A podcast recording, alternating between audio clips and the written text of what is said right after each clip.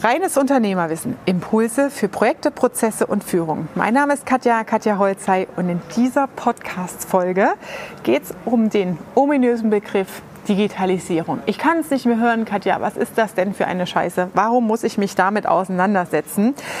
In dieser ersten Folge geht es mehr darum, den Fachbegriff zu verstehen und was noch darunter verstanden wird, nämlich auf der menschlichen Ebene neue Arbeitnehmer, New Work, New Leadership etc. Also bleib dran und verschaff dir Freiheit durch reines Unternehmerwissen.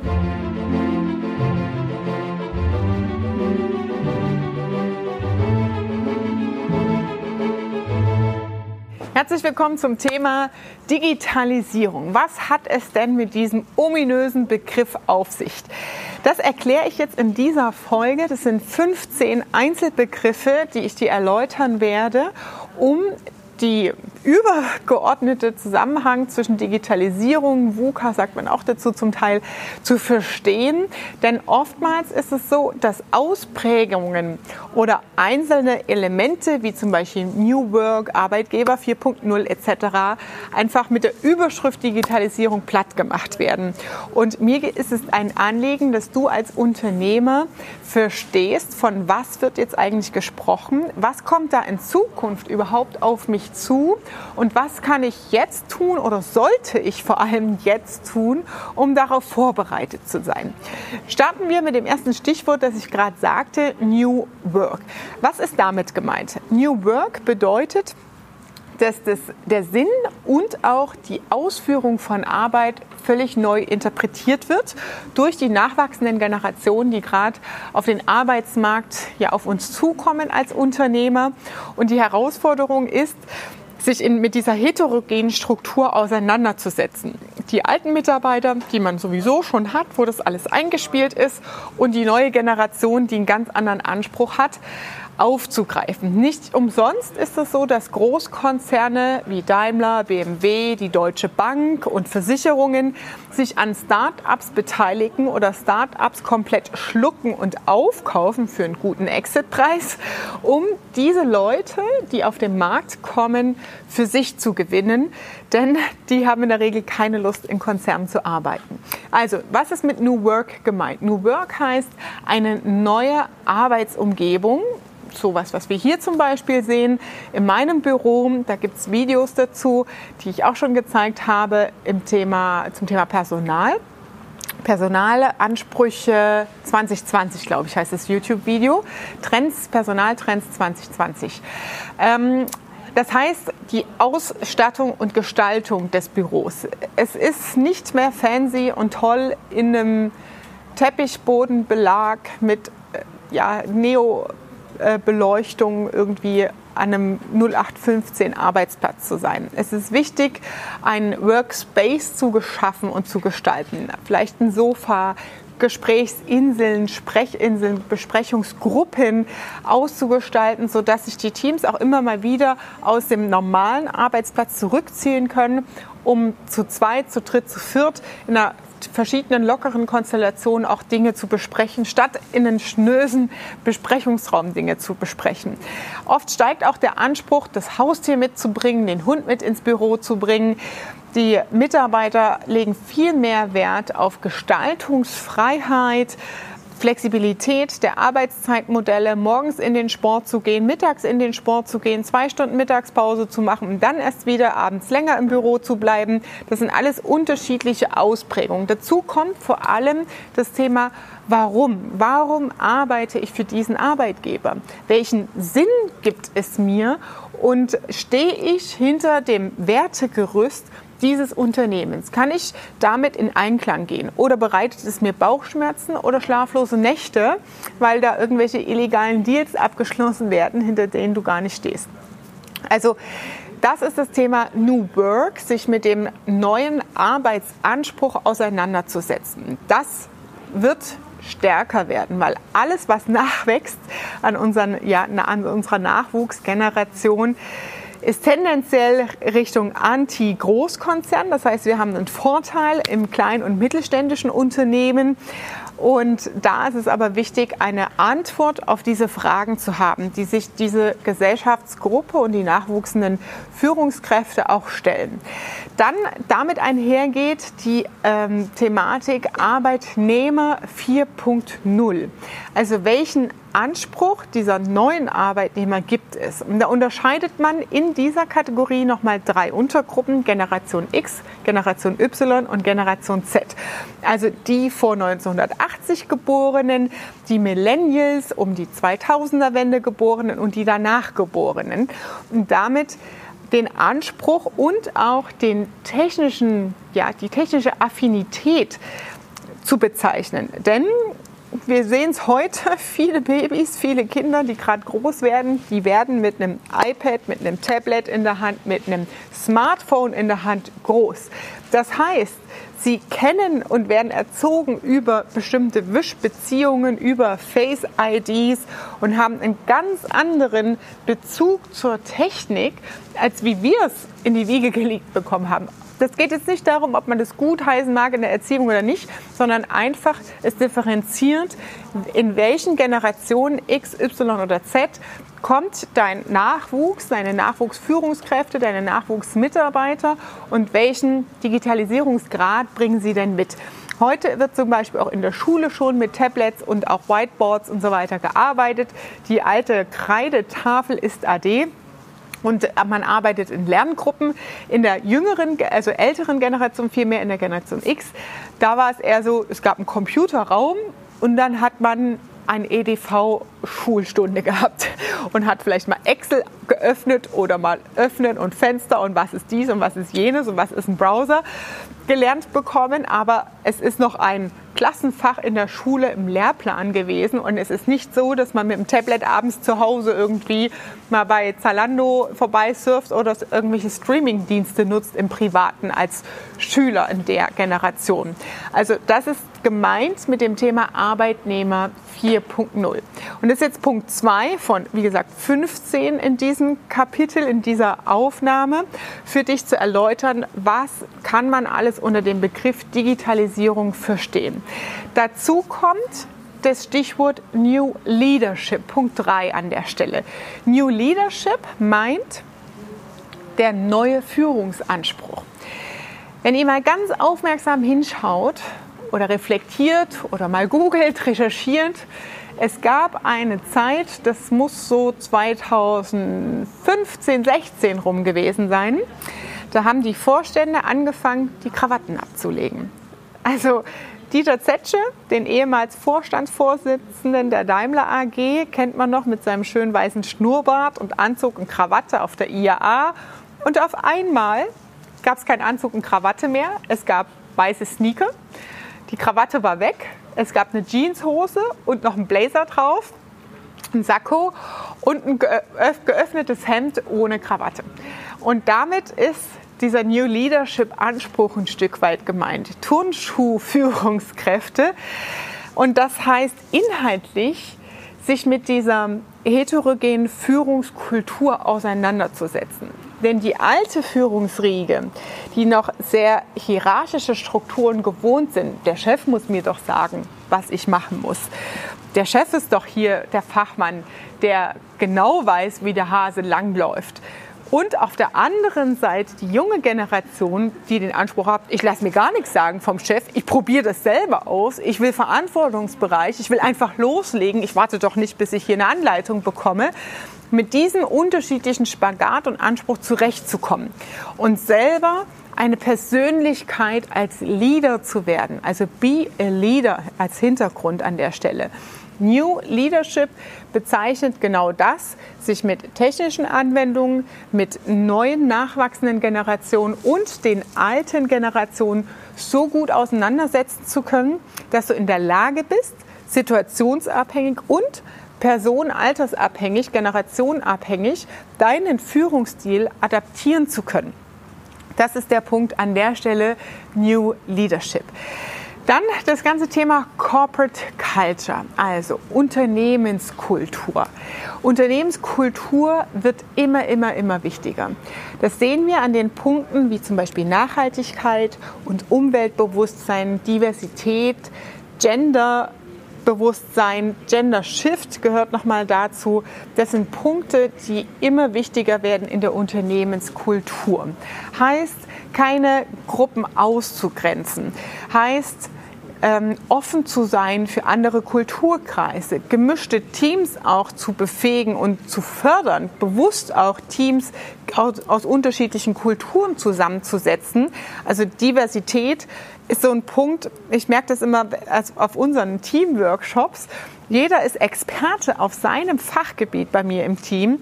Und wenn wir zusammenkommen, entsteht dadurch was ganz Großes, weil durch diese unterschiedlichen Blickwinkel, und das ist mit Diversität gemeint, durch die unterschiedlichen Blickwinkel ist es jedes Mal eine Ergänzung und eine andere Perspektive auf die Idee, die wir gerade im Raum haben. Und das ist das, was so beflügelt, beziehungsweise auch neue Innovation fördert, weil man eben nicht in so einer homogenen Gruppe, in einem homogenen Team, wo sich alle schnell einig sind, hm, das ist eine doofe Idee, das wollen wir nicht, oder hm, das ist eine gute Idee, aber nur da geht's lang. Damit schafft man halt viel mehr Innovationskraft und Innovationsgrad, die Teams divers zusammenzusetzen, also sehr bunt gemischt. Und mit Corporate Culture ist gemeint, wie pflegst du deine Unternehmenskultur? Welche Tradition hast du?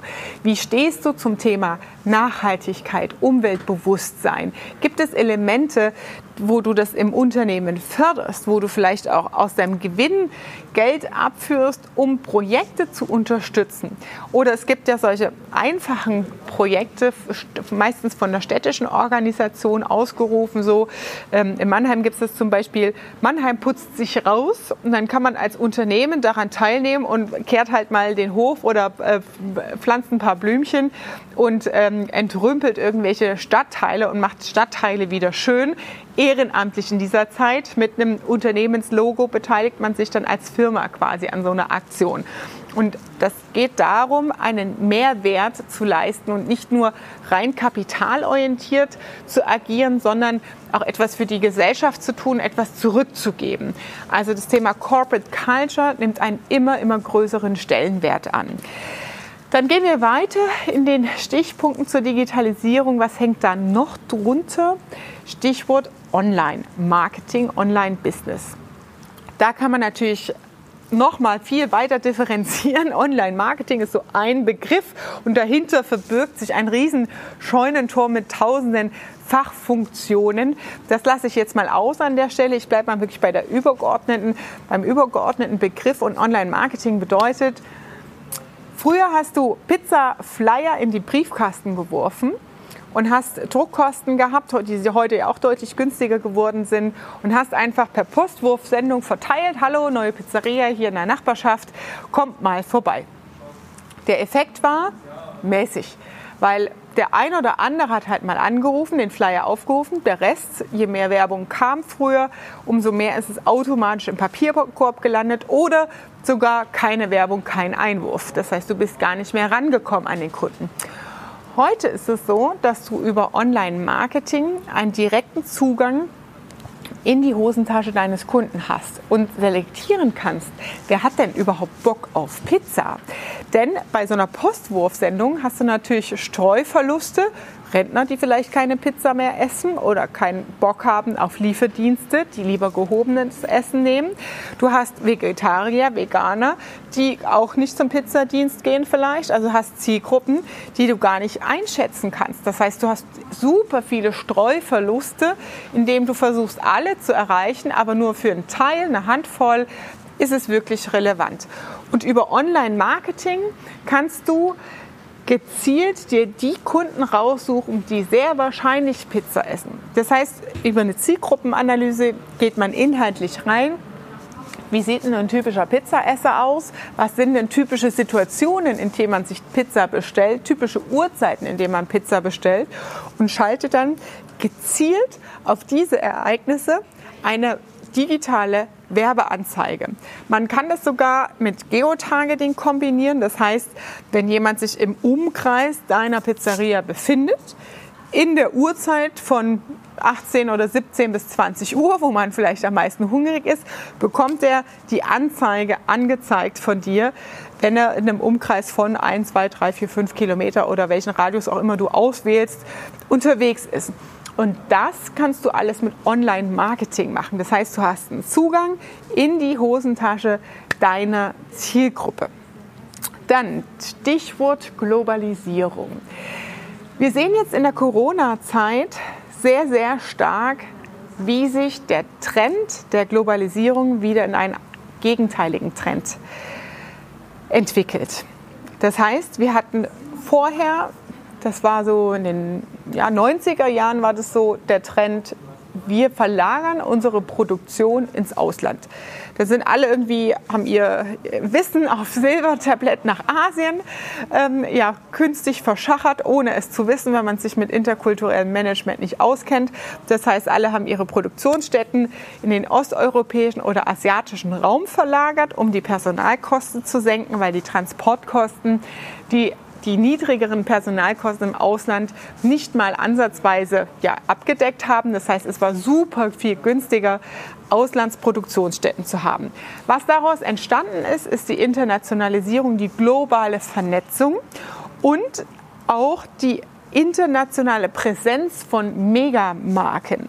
Das heißt, wenn du heute in Kuala Lumpur, und das habe ich selbst erlebt, im Shopping Center unter den Twin Towers spazieren gehst, sieht es genauso aus wie in der Rheingalerie bei uns in Ludwigshafen oder in Stuttgart ähm, im Dorotheenquartier. Okay, ist nochmal anders angelegt, aber in diesen Shopping Malls.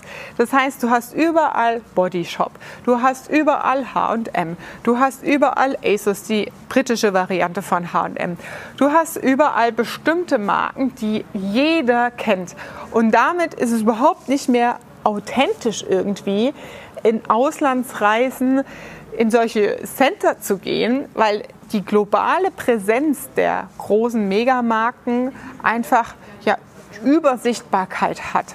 Das heißt, der Hang und das Bedürfnis geht viel mehr auf Authentizität und auf Regionalität.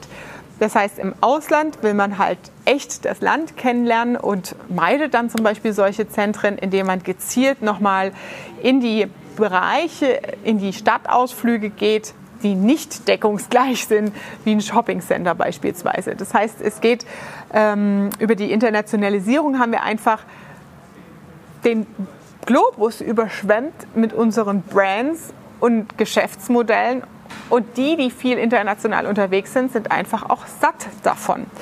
Jetzt in der Corona-Zeit geht das Ganze wieder zurück. Das heißt, die Grenzen werden geschlossen wegen Einreiseverbot, wegen gesundheitlichen Themen. Handelsembargos kommen wieder. Ja, der gewisse Trump da in den USA denkt sich da hier und da wieder was aus. Ähm, und es geht viel mehr auf ein Zurückbesinnen auf die Heimat. Es geht auch sehr stark auf das Bedürfnis nach Heimat und Zuhause. Und viele Marken greifen genau dieses Cocooning, dieses Home-Feeling auf. Man sieht auch zum Beispiel in Kaffeeshops zum Beispiel den Trend in diese Vintage-Geschichte, weil man an das alte Wohnzimmer von Oma erinnert wird in der Einrichtung und nicht in so einen schicken 0815 Coffee Store geht, wo es überall gleich aussieht. Das heißt, es geht viel mehr zurück in die Individualität, in den persönlichen Anspruch, die persönliche Ansprache, individuelle Lösungskonzepte zu finden. Und das ist ein Trend, der jetzt durch Corona auch noch mal mehr Schub bekommen hat, die persönliche Ansprache und der persönliche ja, Kontakt deiner Marke und deines Businesses. Weiter geht's mit dem Thema Urbanisierung. Was ist damit gemeint? Eine Verstädterung. Das heißt, mit Urbanisierung ist gemeint, dass zum Beispiel Stadtbereiche als komplett digital vernetzte Stadtbereiche aufgebaut werden.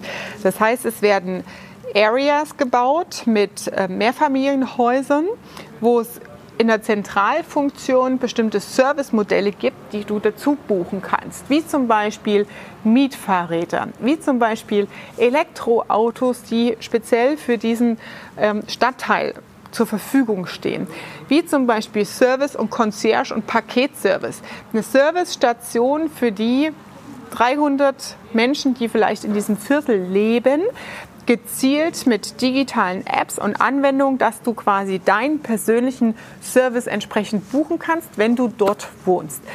Es geht um Urban Gardening, was auch dazu gehört. Das heißt, man geht immer mehr in die Stadt, äh, aufs Stadtgebiet, aber sucht diesen, diesen persönlichen Anspruch, die, die, den persönlichen Charakter. Und Urban Gardening bedeutet, dass wirklich in Stadtflächen, die zum Teil brach liegen, mit einfachen Boxen dann Hochbeete gebaut werden, Eimer rein, äh, Erde reinkippen und dann einfach ein paar Gurken angepflanzt werden und man sich dann erfreut am äh, ja, Handwerkern und Gärtnern mit der Hand etwas tun zu können und zu schaffen. Und da geht es noch mehr um das Thema auch Community, Menschen zusammenzubringen, der Gesellschaft wieder was zurückzubringen, Nachhaltigkeit, selbst was anbauen, all diese Themen gehen da, fließen da mit rein. Also das ist auch ein Trend, der zu diesem Aspekt gehört, den wir gerade im Wandel erleben. Dann nächster Punkt ist Konnektivität.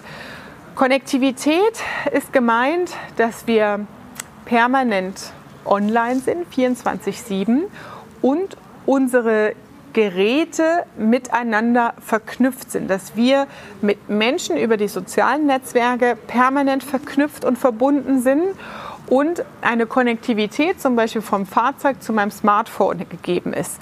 Also, dass ich ähm, quasi über, das, über die Handy-App anschalten kann, wann geht meine Standheizung nachts an. Ähm, kann ich ist der Schlüssel, ist das Auto abgeschlossen. Kann ich kontrollieren über meine Handy-App. Das heißt, das Auto ist mit dem Handy connected. Das gleiche gilt mit Smart Home Ansätzen. Das heißt, zu Hause, bei dir zu Hause baust du halt so ein Smart Home Prinzip auf. Heißt, elektrische Rollläden automatisch verschließen, Lichtsteuerung, dass das Licht angeht, obwohl du im Urlaub bist, gegen Einbrecher, Alarmanlage auslösen ähm, das Badewasser einlaufen lassen, alles so elektrische Impulse, die du über eine App verbunden mit deinem Haus steuern kannst. Das ist damit mit dieser Vernetzung gemeint, mit der Konnektivität. Dann haben wir den ganzen Themenbereich Cloud Computing. Das heißt, das sind jetzt wirklich die richtig digitalen Themen unter dem Stichwort Digitalisierung. Das heißt, dass Server in einer Cloud verfügbar sind und du über unterschiedliche Endgeräte auf diese Daten zugreifen kannst. Um da vielleicht nochmal Grundlagen zu schaffen an der Stelle. Früher hatten wir, ihr kennt das vielleicht noch wirklich von ganz früher, so einen fetten Bildschirm und so einen Tower, so einen Turm. Das ist der Server gewesen, auf dem die Daten drauf waren. wenn du ein Büro hattest oder ein, ja, ein Office, eine Firma, dann hast du meistens einen Serverraum, wo, de, wo die Daten im Büro gespeichert sind. Es gibt aber tatsächlich auch Branchen, wie jetzt zum Beispiel Rechtsanwälte, Steuerberater, wo diese Daten, die ja nur mit Daten arbeiten, also Rechtsanwälte und Steuerberater, ist ein Job, wo du eigentlich nur Informationen hin und her schiebst. In Form von Papier früher, es sind heute immer noch welche, die das noch nicht verstanden haben. Da ist auch noch viel auf Papier, aber ich sage mal früher in Form von Briefwechsel zwischen Gerichten und Gegnern und zwischen Finanzamt und äh, Steuerkunden und Steuerbüro. Also das sind alles Informationen. Und wenn du, du brauchst, wenn du in so einem Geschäftsbereich unterwegs bist, immer eine Datensicherung außer Haus. Denn sollte mal eingebrochen werden, dein Server geknackt werden, ein Brand ausgelöst werden etc., bist du ohne diesen Server tot. Das heißt, du kannst dein Geschäft direkt zumachen. Das heißt, du brauchst immer eine Spiegelung und eine saubere Datensicherung deines zweiten Servers. Das kannst du ersetzen durch Cloud Computing. Das heißt, du hast einen zentralen Server, einen Provider, einen Anbieter, auf dem du einen Serverplatz buchst und du kannst dann über Smartphone, über Tablet, über deine Arbeitsplätze aus dem Office auf diese Daten zentral zugreifen. Das ist nichts anderes als dass der Server, das ist, ich ist, man denkt bei Cloud Computing immer schön an diese Wolke, die ja auch als Symbol verwendet wird ist nichts anderes, als dass der Server an einem geheimen Ort steht, um entsprechend gesichert zu werden. Da spielt natürlich das DSGVO-Thema mit rein. Wo steht dieser Server in Deutschland? Was darfst du in deiner Branche? Was ist zulässig, was nicht? Wie hältst du dich an die DSGVO-Regeln und so weiter? Das ist dann natürlich alles zu entscheiden. Der Effekt ist, dass du mit Cloud Computing das Thema New Work, das hatten wir eben, zum Thema neue Arbeitnehmergeneration, die auf uns zukommt, beantworten kannst, weil du über solche Cloud-Zugriffe ganz einfach und entspannt auf Homeoffice umschalten kannst, wie wir es jetzt auch in der Corona-Zeit bei vielen Unternehmen gesehen haben. Und die Unternehmen, die sich überhaupt gar nicht mit diesen Themen auseinandergesetzt haben, die haben da wirklich richtig bös in die Röhre geguckt. Ähm, erstens, weil die Infrastruktur nicht da war und zweitens auch das Equipment nicht da war. Ja, das heißt, richte mal von heute auf morgen für 10, 15, 20, 30 Mitarbeiter Homeoffice-Plätze zu Hause ein. Ja, weißt du, was das kostet? Jedes Mal alles auf einmal einkaufen. Plus, dass die Ressourcen so schnell in der Menge auch gar nicht mehr am Markt verfügbar waren. Also, sei da vorgetroffen bzw. vorbereitet für die Zukunft. Schaff dir solche mobilen Themen an in, oder mobile Arbeitsplätze für bestimmte Fachfunktionen, für kritische Fachfunktionen, leite das aus deinen Prozessen im Optimalfall ab und setz das Ganze um. Heißt, zurückzukommen auf das Cloud Computing von zu Hause aus unterschiedlichen ja, Privatadressen kann zugegriffen werden, natürlich über eine verschlüsselte Lösung und verschlüsselten Zugang auf diesen Server, ohne dass der Mitarbeiter was zu Hause stehen haben muss. Alle können gleichzeitig auf die Daten zugreifen. Dann gibt es natürlich auch noch die Herausforderung, die auf uns zukommt, die nicht mehr lange dauert, das Thema Internet of Things. Das bezeichnet die Konnektivität, also die Verbindung und Kommunikation zwischen Geräten. Es findet jetzt schon Einzug bei einigen Hausverwaltungen oder Energiedienstleistern, dass man nicht mehr per Postkarte, Achtung, Ihr Stromzähler wird abgelesen, am so und so vielten kommt jemand vorbei und äh, liest seinen Stromzähler aus, sondern es gibt ein Funksignal, auf dem alle Daten gespeichert werden. Es fährt ein Wagen vorbei und diese Daten können abgelesen werden, ohne dass jemand das Haus betreten muss. Und der nächste Schritt ist beispielsweise, deine Waschmaschine, dein Staubsauger, deine Geräte, die du zu Hause in Funktion hast, dein Geschirrspüler mit Serviceanbietern jeweils zu connecten. Das heißt, es gibt eine, ja, eine Verbindung mit Internetverbindung, einen Sender in der Maschine, in dem Gerät, das permanent Daten in die Cloud schickt an den Service Provider, also der das anbietet für dich. Und daraus bekommst du über eine App Push-Nachrichten. Achtung, nächste Woche geht deine Waschmaschine kaputt, weil sie hat so und so viele Schleudergänge schon oder so und so viel Kalkstand etc. Man leitet aus der Nutzung des Gerätes entsprechend Informationen ab. In Autohäusern ganz zu schweigen davon, die Daten, die werden ja schon die ganze Zeit mitgelesen und im Service im Computer dann ausgelesen, wenn dein Fahrzeug in der Werkstatt ist. Allerdings ist das auch noch physisch und manuell. Das, was mit Internet of Things gemeint ist, ist, dass Gegenstände miteinander kommunizieren können. Das heißt, mal als Beispiel eines Autohauses gesprochen, hast du einen Sender im Gelände deines Autohauses oder deiner Werkstatt. Das Fahrzeug hat einen Sender und diese zwei beiden Geräte können miteinander kommunizieren und Daten austauschen, ohne dass menschliches Zutun notwendig ist. Das ist mit Internet of Things gemeint.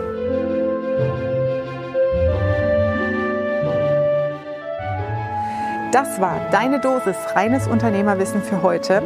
Und wenn dir diese Folge gefallen hat, dann bleib dran bis zur nächsten Folge. Da gehen wir richtig tief rein in die Digitalisierungsthemen, Robot Process Automation, Internet of Things, künstliche Intelligenz. Was bedeutet das für uns Unternehmer und warum sollten wir uns damit auseinandersetzen? Also sei auch beim nächsten Mal wieder dabei. Liebe Grüße, deine Katja.